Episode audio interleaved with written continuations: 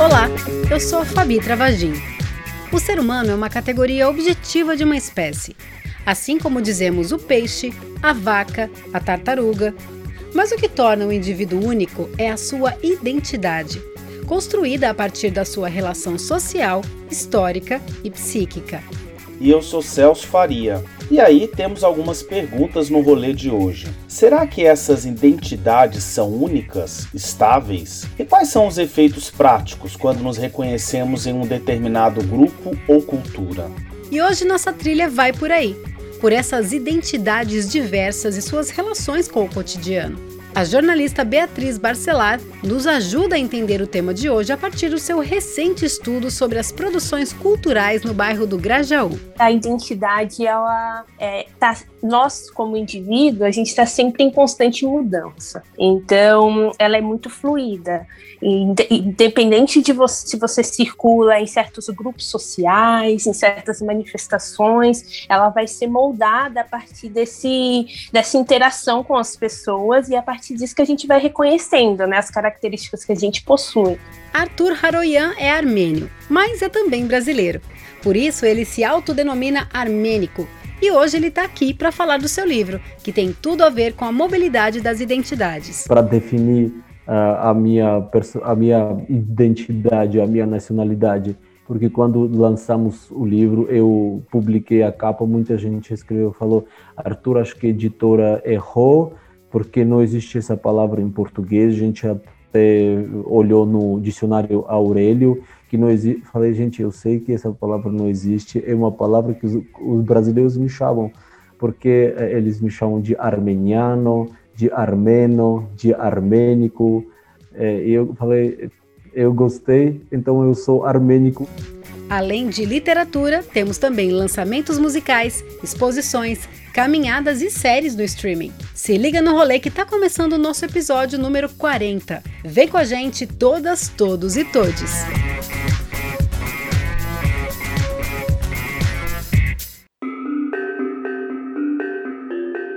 No campo social, a identidade é formada na interação entre o eu interior com a sociedade. A essência interior é formada e modificada constantemente com o mundo cultural exterior. Segundo o teórico social britânico Stuart Hall, a identidade é a costura do sujeito com o mundo que ele habita.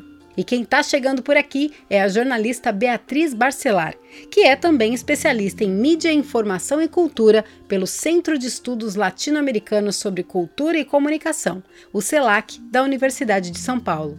Ela conversou com o Celso. Bia, obrigada aí por participar aqui do Rolê Ano. É um prazer ter aqui você falando um pouquinho sobre o seu trabalho, né? E aí, a nossa primeira pergunta é, é uma pergunta bem simples, assim, para a gente começar e entender um pouco o tema de hoje, né? O que, que é identidade, né? Qual a importância da gente entender esse termo identidade hoje em dia? Então, a identidade ela é discutida em vários campos, né? Na filosofia, na ciência, na comunicação, e cada campo e pesquisador ele traz definições diferentes. Mas a identidade ela pode ser definida no diálogo entre o indivíduo e a sociedade mesmo. É através de experiências que a gente tem, sentimentos desenvolvidos ao longo dos anos. E com isso a gente vai construindo características movidas por os grupos sociais, as nossas crenças, as nossas emoções. Então tudo isso permite que a gente tenha um reconhecimento e, e cada um molda a sua identidade. Ela não é rígida, né? Até porque ela, a identidade ela nós, como indivíduo, a gente está sempre em constante mudança. Então, ela é muito fluida. Independente de você, se você circula em certos grupos sociais, em certas manifestações, ela vai ser moldada a partir desse, dessa interação com as pessoas e a partir disso que a gente vai reconhecendo né, as características que a gente possui. É isso, eu acho que a gente está sempre em constante transformação. Identidade é um pouco disso também. A gente se molda as manifestações não só culturais, mas sociais que estão acontecendo. Então, hoje a gente tem uma opinião e amanhã pode estar mudando com o decorrer das situações. Então, eu acho que identidade é muito isso, né? Não só de você frequentar um âmbito mais é, religioso e amanhã você já está aprendendo coisas totalmente diferentes, que pode surgir dúvidas, mas a gente está em transformação, né? Então, identidade também é isso. A Bia acaba de publicar o artigo Identidade Periférica do Bairro do Grajaú, o sentimento de pertencer a partir do âmbito cultural. Conta pra gente como que nasceu o seu interesse por esse tema. Desde a faculdade, que foi onde eu me descobri como sujeito periférico, que eu quis estudar sobre o assunto, né? Na faculdade eu percebi que tinha pouca gente da periferia, só no final do curso que eu consegui identificar outros perfis e a localização, né, é, era bem diferente no meu bairro. Eu sempre morei no Grajaú, sempre estudei no Grajaú e eu fiz jornalismo na Vila Mariana. Então é um cenário completamente diferente, com pessoas diferentes. É, então a localização, deslocamento para a faculdade, que era um, lugar, um local mais distante, né? Tudo isso fez eu perceber o que é ser um sujeito periférico. Então, isso começou a me instigar um pouco mais. Eu tive a liberdade de, de querer estudar um pouco mais sobre o meu bairro, e foi aí que eu trouxe essa ideia de produzir mesmo um artigo falando sobre o sentimento de pertencer ao bairro, como é que as pessoas se identificam com o Grajaú. Diante das conversas que eu tive, eu fiz várias entrevistas para o artigo, e os personagens eles trouxeram várias características, né? Muitas delas foram sobre potência. Então as pessoas elas vão se descobrindo através de é, atividades sociais dentro do bairro. Então, cada um possui uma característica diferente, mas todos com muita potência, com muito poder, com muita é, luta, porque aqui na periferia a gente encontra várias dificuldades que no centro a gente não encontra, né? Ele acredita e sabe de onde que ele vem. Eu acho que isso é muito do sujeito periférico, falando especificamente do Grajaú, que foi onde eu estudei. No seu trabalho você escreve assim, abre aspas, a identidade é formada e transformada continuamente em relação aos diálogos da diversidade cultural que nos rodeia. Fecha aspas. Como que esse reconhecimento das nossas diferentes identidades pode trazer empoderamento ao sujeito invisibilizado? Como eu falei do âmbito cultural no Grajaú, é, eu precisei entrevistar pessoas da área da cultura. E todas essas pessoas, elas trouxeram esse sentimento de pertencer a partir de conviver mesmo com as manifestações culturais que tem no bairro. Então, isso trouxe um empoderamento de se sentir ali, de se orgulhar, né? Eu acho que empoderamento, assim, a gente pode trazer essa característica de, além de você se sentir pertencente, você se orgulhar daquilo. Uma das entrevistadas foi a Thaís mesmo, ela é, participa dos, dos sambas aqui no Grajaú.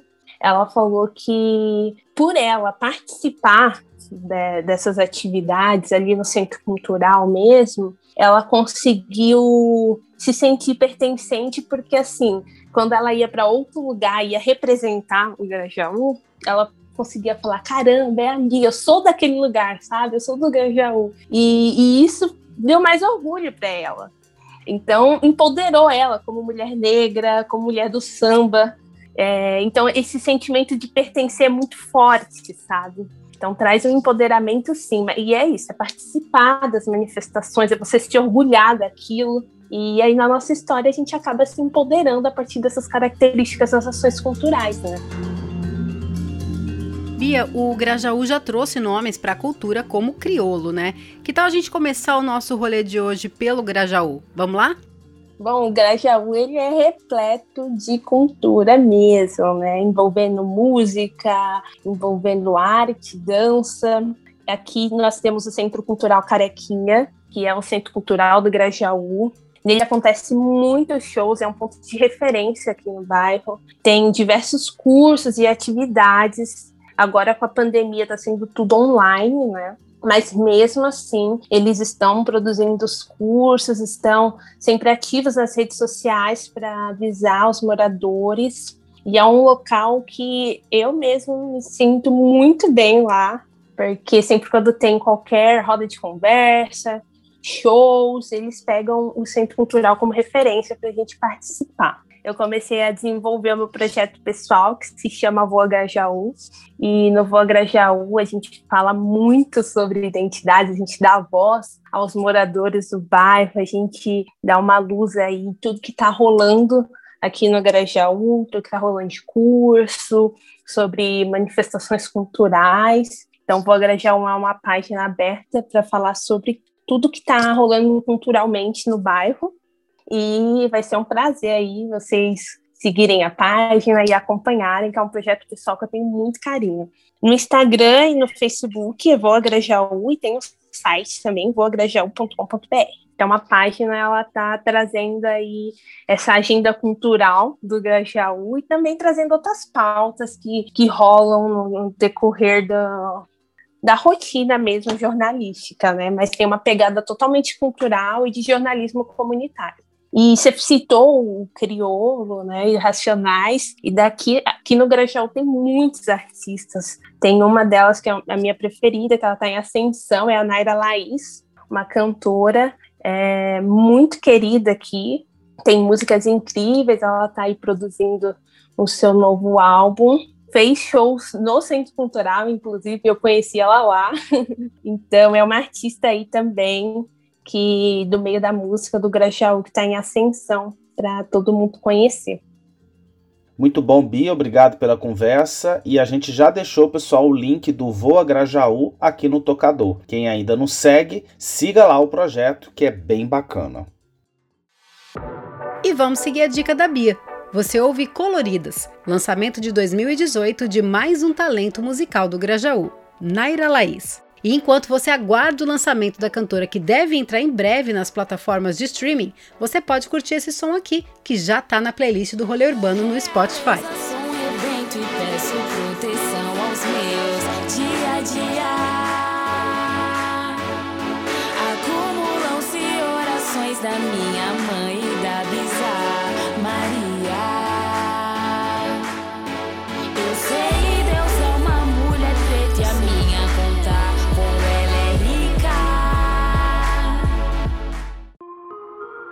Do Grajaú, vamos lá para o CCBB São Paulo, na exposição que faz uma retrospectiva do trabalho do carioca Ivan Serpa. Pintor, desenhista e professor, Ivan é uma importante referência brasileira e que tem muito a ver com a identidade brasileira. Na exposição, é possível perceber o concretismo como seu ponto de partida e uma personalidade própria que vai tomando conta do seu trabalho durante os anos. Tem muito a ver com o que falamos aqui há pouco de não ser a identidade um elemento fixo, essencial e permanente. A exposição tem 200 obras do artista que viveu apenas 50 anos e faleceu em 1973, e vai da abstração concreta à figuração expressionista, tomando partido de suas experiências como professor de artes para crianças e de restaurador. Me chamou a atenção como pelas salas do CCBB é possível perceber essas diferentes influências na produção do artista. Por exemplo, na série expressionista chamada Fase Negra, vê-se a influência histórica dos anos de repressão da ditadura militar nos tons escuros e dramáticos. E as obras denominadas de crepuscular revelam um lado místico de Ivan, ligado também à sua fragilidade com a saúde, já que desde muito jovem apresentou problemas com o coração e veio a falecer por um ataque cardíaco. A curadoria é de Marcos de Lontra Costa e Hélio Mários Dias Ferreira. A exposição veio do Rio de Janeiro e fica em São Paulo até 16 de maio, das 11 até as 6 da tarde, exceto às terças-feiras.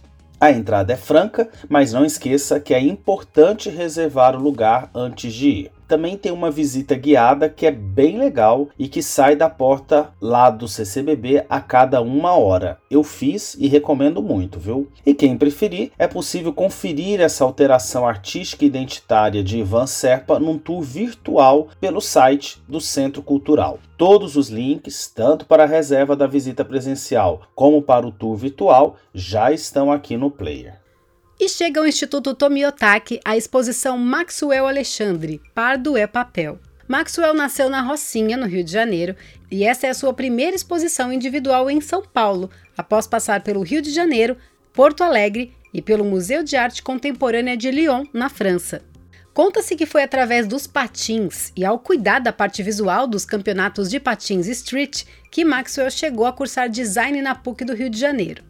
Pardo em Papel é inspirada nos versos de visibilidade identitária dos rappers brasileiros BK, Baco Exu do Blues e Jonga. Assim, o artista apresenta autorretratos e corpos pretos em folhas de papel pardo, já que a cor parda foi usada durante muitos anos para identificar e esconder a potência da negritude. Os trabalhos seguem a premissa de identificação e orgulho que a jornalista Beatriz comentou agora há pouco ao falar da sua pesquisa sobre o Grajaú.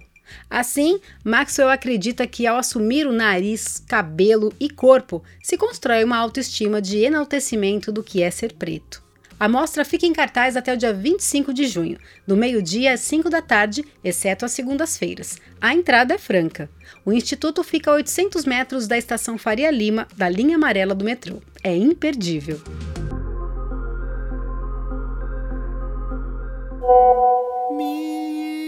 Salve, salve, família do rolê urbano. Moato passando por aqui para falar um pouquinho do som que eu acabei de lançar. Me Respirar é uma parceria minha com a grande Carol da Alfarra. Música do meu projeto Afro Love Songs ou a canção urbana de amor política. Eu espero que vocês gostem dessa love song poética, cheia de reflexões sociais e existenciais. Axé. A vida me cobra, eu fico fosco e sinto que isso te incomoda. E a sua imagem impressa em minha mente, carvão, ateia fogo, é queimado o jogo.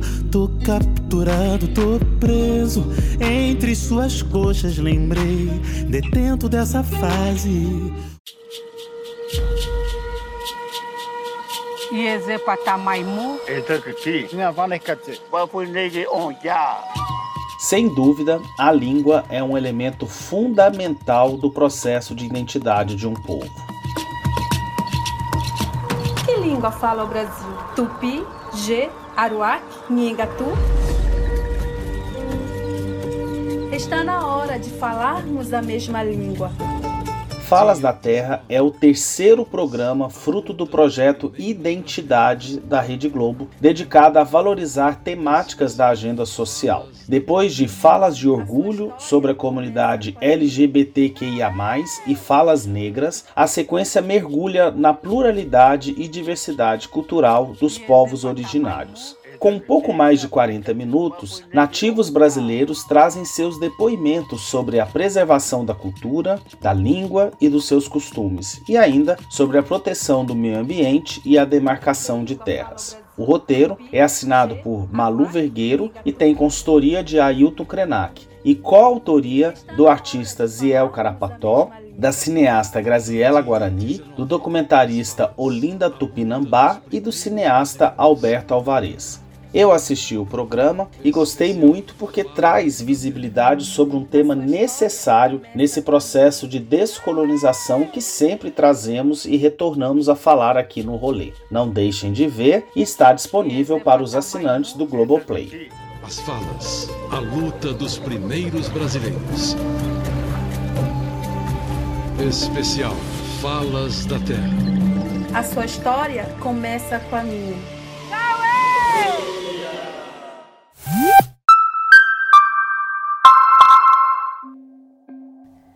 Nós mulheres somos radialistas, também somos astrônomas, jogadoras de futebol, filósofas, enfermeiras, professoras, empreendedoras, empregadas domésticas, empresárias e por aí vai. Dentre tantas identidades, é na separação entre ser homem e mulher, na jornada ininterrupta e nas histórias das conquistas das mulheres brasileiras, é que a série Como Ela Faz está interessada.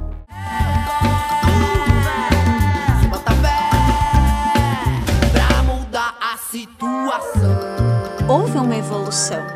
Agora, o que a gente põe em questão é que, apesar dessa evolução, nós ainda somos tratadas de uma forma muito diferente dos homens dentro do mercado de trabalho. As mulheres recebem salários menores para executar o mesmo trabalho, a nossa remuneração é menor, nossa ascensão na carreira é menor, a nossa chance de conseguir chegar num lugar que um homem chega na mesma rapidez é quase impossível. Então existe um problema sério aí. Com direção de Tatiana Vilela e produção da Tocha Filmes, como ela faz a série se aprofunda na discussão identitária iniciada no documentário de mesmo nome, premiado no Hollywood Women's Film Festival. Sim, a mulher branca ganha menos do que o homem branco. Às vezes ela ganha menos que o homem negro, nem sempre. E que a mulher negra ganha menos que a mulher branca, que o homem negro e que o homem branco. O trabalho, a educação, o racismo, os sonhos e as conquistas dos direitos são os temas tratados com depoimentos de nomes como Jamila Ribeiro, Adriana Barbosa, Tabata Amaral, Maite Schneider, entre outras pessoas comuns, como a professora Gina Ponte, a parteira Camila Dias e a diarista Cidália Bonfim dos Santos. São cinco episódios semanais, sempre às segundas-feiras, às sete e meia da noite. Vai até o dia 31 de maio na TV Cultura. E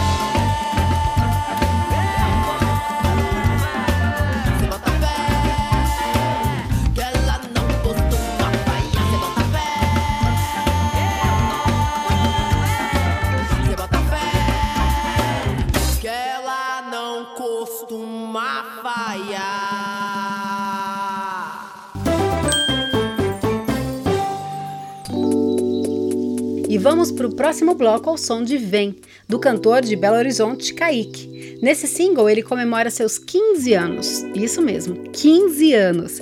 E o domínio musical pop do garoto está chamando a atenção da crítica e dos antenados. Me dê uma chance, amor. Eu preciso desse lance, flor. Por isso, esse som já está na playlist do Rolê Urbano para você, se ainda não conhece, já se ligar nesse novo talento da música brasileira. Sabe onde, tu sabe onde me encontrar.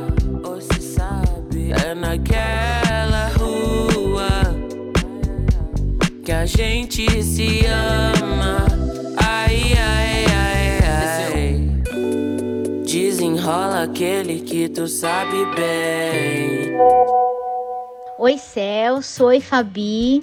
Quero agradecer aqui o Rolê Urbano, tenho ouvido os podcasts todos, em especial A Fé Não Costuma Falhar, que eu ouvi a Tertulina Alves falando sobre o, o o espetáculo dela, O Sertão Sem Fim. E ouvi também o Flanar pelas Ruas e achei tão importante o podcast de vocês indicar um outro podcast, é, né, do Passagem Só de Ida. Achei muito bacana, muito interessante. Parabéns aí pelo podcast de vocês. Vida longa a vocês, ao trabalho, ao podcast. Beijão.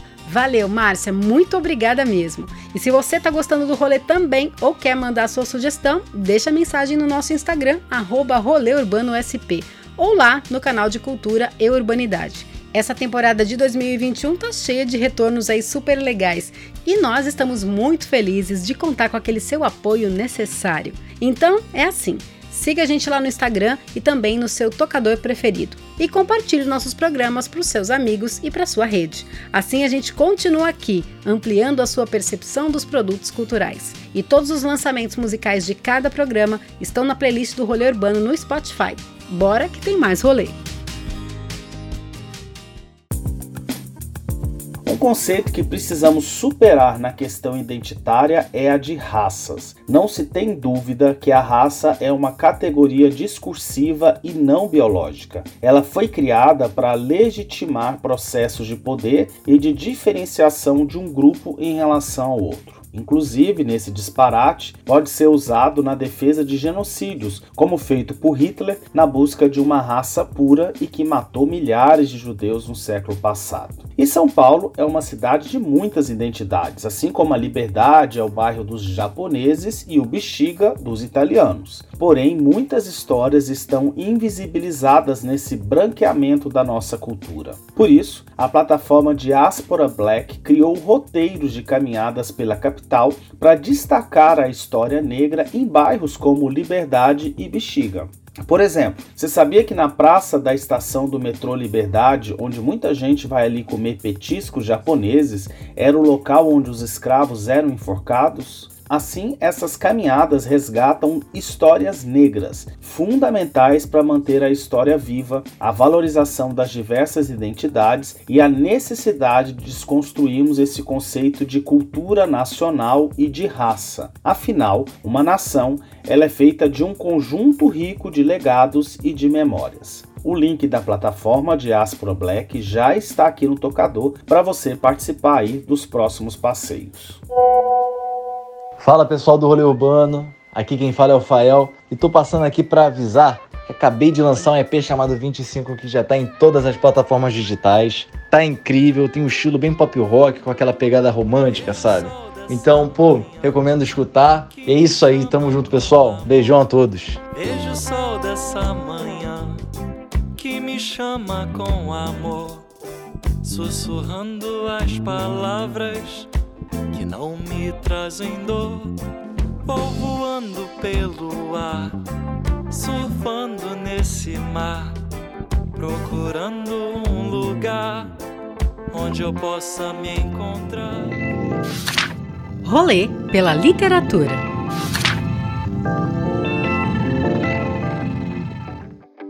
As identidades elas são formadas na relação entre a tradição e o hibridismo, sendo a tradição aquilo que torna uma cultura e um povo como único. Já o hibridismo acontece nos frequentes atritos ali entre a tradição e a relação com as outras histórias. Portanto, como a gente falou agora há pouco no bloco anterior, é quase impossível pensar numa cultura pura. E o nosso convidado tem tudo a ver com esse hibridismo. Arthur Harorian é armênio, mas é também brasileiro, e suas histórias são contadas no livro que acaba de lançar, O Armênico. Arthur é também ator, dramaturgo, inclusive eu assisti uma das peças que escreveu, que é Benjamin, e conta sobre um cachorro que aparece na turbulenta relação de um casal. E o Arthur está aqui para falar com a gente. Seja bem-vindo. E que história é essa, Arthur? É verdade que as novelas brasileiras é que te fizeram interessar pelo Brasil? Na verdade, tudo começou um pouco mais antes, quando eu tinha 3, 4 anos, porque eu nasci na União Soviética, num, num país, num império que não existe mais.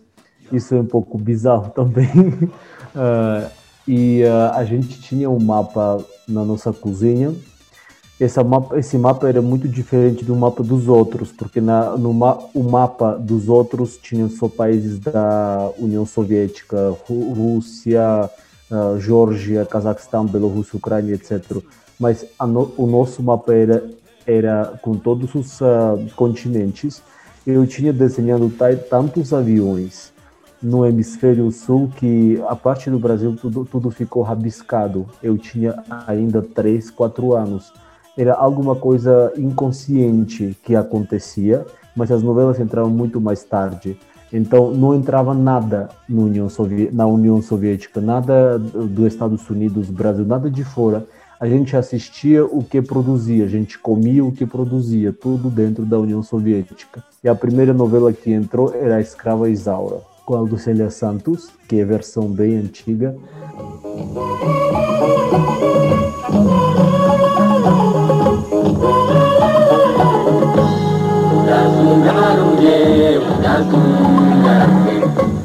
Então era uma realidade muito diferente. O primeiro contato que a gente teve com o Brasil era a Escrava Isaura, fez tanto sucesso essa novela. as pessoas saíam do trabalho e corriam diretamente para casa para ligar a televisão para ver o que está acontecendo. Muitas vanguardistas saíam para a rua com as placas, tipo liberdade para Isaura, liberdade para Isaura. Muitas pessoas colocavam o nome das suas filhas Isaura. Todo mundo odiava o Leôncio porque ele maltratava a Isaura, etc, etc. Então foi uma marca muito grande.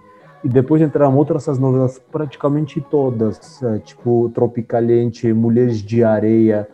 Eu tinha posters da Ruth e da Raquel. Minha mãe falava: Eu não entendo porque você tem foto da, uh, foto da mesma mulher na sua, no seu quarto. Eu falava: Mãe, uh, não é a mesma mulher. Tipo, essa é Ruth, essa é Raquel. E depois uh, a novela Próxima Vítima. Eu morava naquela época na Sibéria junto com minha família, porque a gente se mudou pelas questões de guerra. A Armênia estava em guerra no início dos anos 90. Era 95.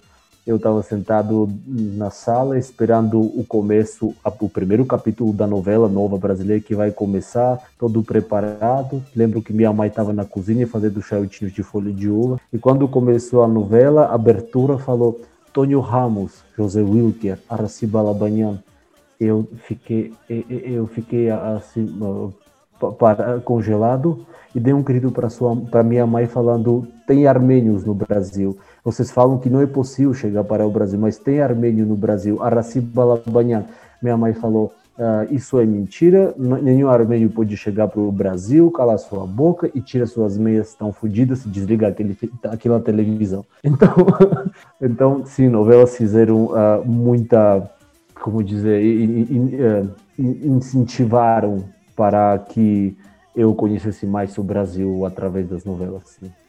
A próxima vítima estreou no dia 13 de março de 1995 escrita por Silvio de Abreu e com Araci Balabanian no elenco. Araci nasceu na Armênia e veio para o Brasil fugindo do genocídio promovido na região pelos turcos otomanos. Inclusive, a atriz também interpretou a inesquecível Dona Armênia, uma armênia dramática, mãe de três filhos, na novela Rainha da Sucata, também do Silvio de Abreu, que foi ao ar em 1990. Bom, vamos lá. No programa de hoje a gente está falando aqui sobre identidades, né? E uhum tem aí um olhar bem cômico, às vezes engraçado em alguns capítulos aí do seu livro que você acaba de lançar, que é o Armênico, né? Sim. Ser armênico, armênio no Brasil e ser brasileiro na Armênia. Como é que é essa sua identidade? Olha, eu uh, acho que eu sou uma pessoa muito uh, feliz, porque eu considero que eu tenho do, do, duas pátrias, eu tenho dois povos, eu tenho dois natais, eu tenho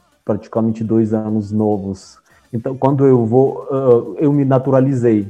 Eu, uh, eu me naturalizei, tenho passaporte brasileiro. Aquele dia eu tirei uma foto, fiz um, uma story na frente da Polícia Federal quando eu saí de lá com, com minha papelada. A, aprendi o hino para cantar no dia de juramento, juramento da bandeira, eu acho.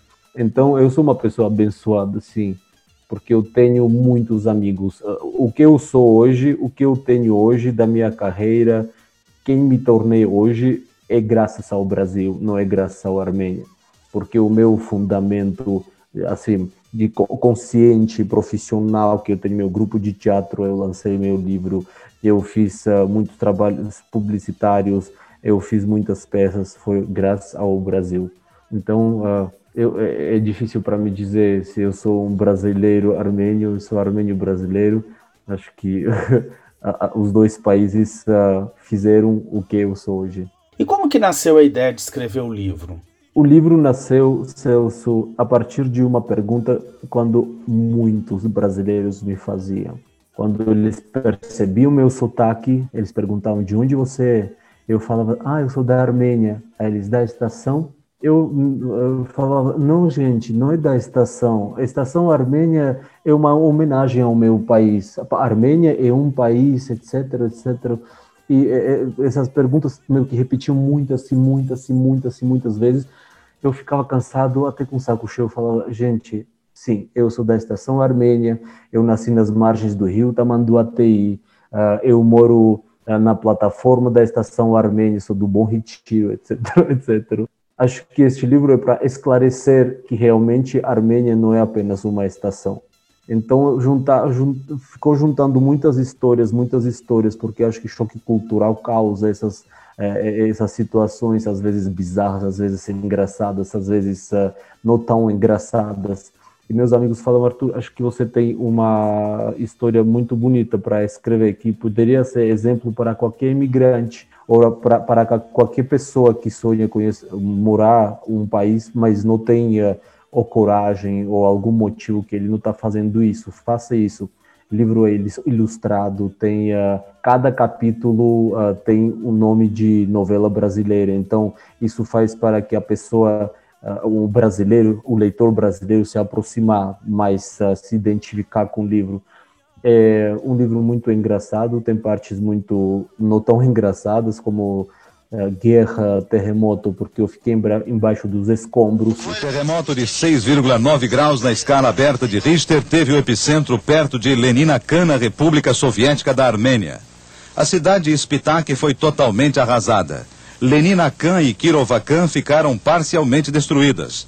O número total de mortos pode chegar a 100 mil. Fiquei quase quatro horas uh, em 90, 1988 foi resgatado e tal, como começou essa paixão pelo Brasil, o que eu fiz para chegar até aqui, como eu vivi, como eu sobrevivi em São Paulo, porque São Paulo é uma cidade meio como se fosse pântano, se você fica parado, ele vai te puxar, então você tem que e um imigrante que veio é, ilegal, sem documentos, que saiu do, de um país que fica sei lá onde e veio para outro país que fica sei lá onde, sem ter conhecido, sem ter uh, dinheiro, sem ter documentos, sem ter nada, conseguiu ter algo relevante que tem hoje.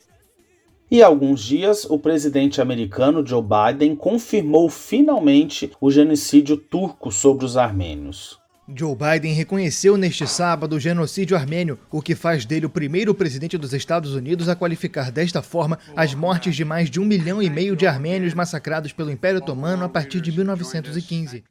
Bom, esperava-se que vários presidentes americanos anteriores confirmassem o genocídio no início do século passado e que foi feito finalmente agora. Qual é a importância desse ato para o povo armênio e para o mundo? O genocídio armênio não é uma questão dos armênios, acho que é uma questão de humanidade, porque quando você reconhece e castiga algum crime, eh, esses crimes não se repetem pelo menos com tanta frequência que repetem agora, porque o genocídio armênio foi um uh, exemplo clássico para Hitler antes de invadir Polônia em 1939.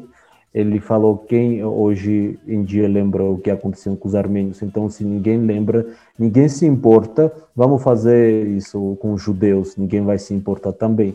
Então, todos os presidentes, começando do Obama, que uh, depois veio quem? Aquele outro ele não uh, eles falavam que uh, vão reconhecer vão reconhecer isso só para ganhar votos porque os armênios a comunidade armênia é muito influente nos Estados Unidos. Tem Kim Kardashian tem família do Kerkorian tem System of Down tem Cher tem etc etc etc os armênios estão tentando fazer para que o mundo reconhecesse para que a Turquia reconhecesse o que eles fizeram com o meu povo porque meus ancestrais diretamente foram massacrados, foram uh, assassinados pelos turcos.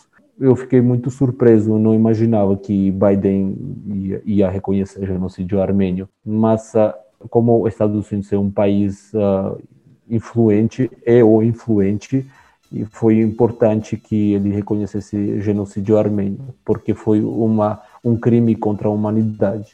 Como é que o público pode encontrar o livro? Ele é um lançamento da Todavia, não, da The Books, né? Sim, é, é o lançamento da editora The Books. Uh, já lançamos no, na Amazon, tem no Kindle e tem pessoas podem comprar diretamente do site da editora, porque a, distribui a distribuição do livro tinha que acontecer no dia 19 de março, com noite de autógrafos na livraria Martins Fontes, mas uma semana antes uh, começou o lockdown, então por enquanto, o livro, o livro físico não se encontra nas livrarias. Por enquanto, apenas pela, pelo site da editora. E quem gosta de ler uh, no tablet, Kindle, tem na Amazon também. Uh, todos os direitos autorais do livro eu vou doar para as famílias armênias atingidas pela guerra recente que aconteceu alguns meses atrás. que a Turquia e a Azerbaijão de novo tentavam tirando a Armênia do mapa. Então, o livro tem essa parte social. Eu estava no Brasil, estávamos em quarentena, estava tudo fechado. Eu queria ir para a guerra, eu não estava conseguindo porque ninguém aceitava avião. A Armênia estava fechada. Eu fiquei muito deprê com isso, ah, porque minha família estava longe de 30 quilômetros de tudo que estava acontecendo. Aí, quando eu lancei o livro, falei: eu vou doar todo o dinheiro que eu ganhar com este livro, assim a minha consciência uh, vai ficar mais tranquilo. Então, eu sou armênico Arthur Haroyan. Obrigado, Arthur. Adorei nosso papo e uma história cheia dessa identidade híbrida, feita daquilo que também é a cara do Brasil, que são as telenovelas. O Armênico tem 263 páginas e é uma publicação da The Books. E a gente vai deixar aqui no tocador do programa de hoje o book trailer dessa obra. E quem quiser se aprofundar mais um pouco no tema da Armênia, acaba de ser lançado o curta-metragem Cantos de um Livro Sagrado dos paulistanos Cassiana Derar Outonian e César Gananian.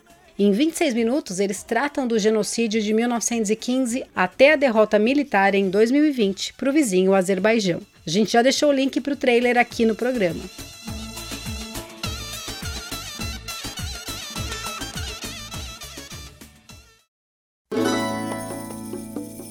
E vamos terminando este episódio ao som de Saravá, Paz e Bem. O lançamento de Elisa Fernandes é uma conexão com o samba, que é pura identidade brasileira. Aqui ela está ao lado da banda Casuarina. Celso, como é que foi para você o nosso episódio 40? Pois é, Fabi, estamos juntos aí por 40 quinzenas, né? E é bom a gente estar tá aí com um tema bem interessante também, né? Afinal, né, nossas identidades não são de forma nenhuma permanentes e estáticas. E como vimos hoje aqui, nos perceber como integrantes dessas individualidades múltiplas nos dá bastante potência. E aí, reconhecer nossas histórias com as suas tragédias e vitórias. E é preciso que mais filmes, exposições, peças de teatro, livros e passeios pela cidade nos dê esse sentimento de pertencimento e assim destruir estigmas e violências. E vamos embora?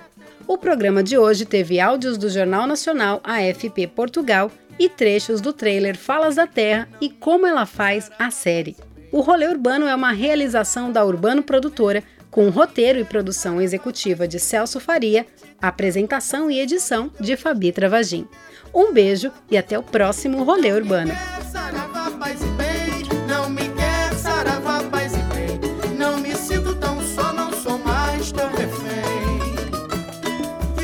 sem rumo, calado, sofrendo, magoado e sem perceber. Fui me escondendo e matando aos poucos meus planos pra não te perder. Me fez querer renascer. Vi que não tinha motivos para tanto sofrer. Realização Urbano Produtora.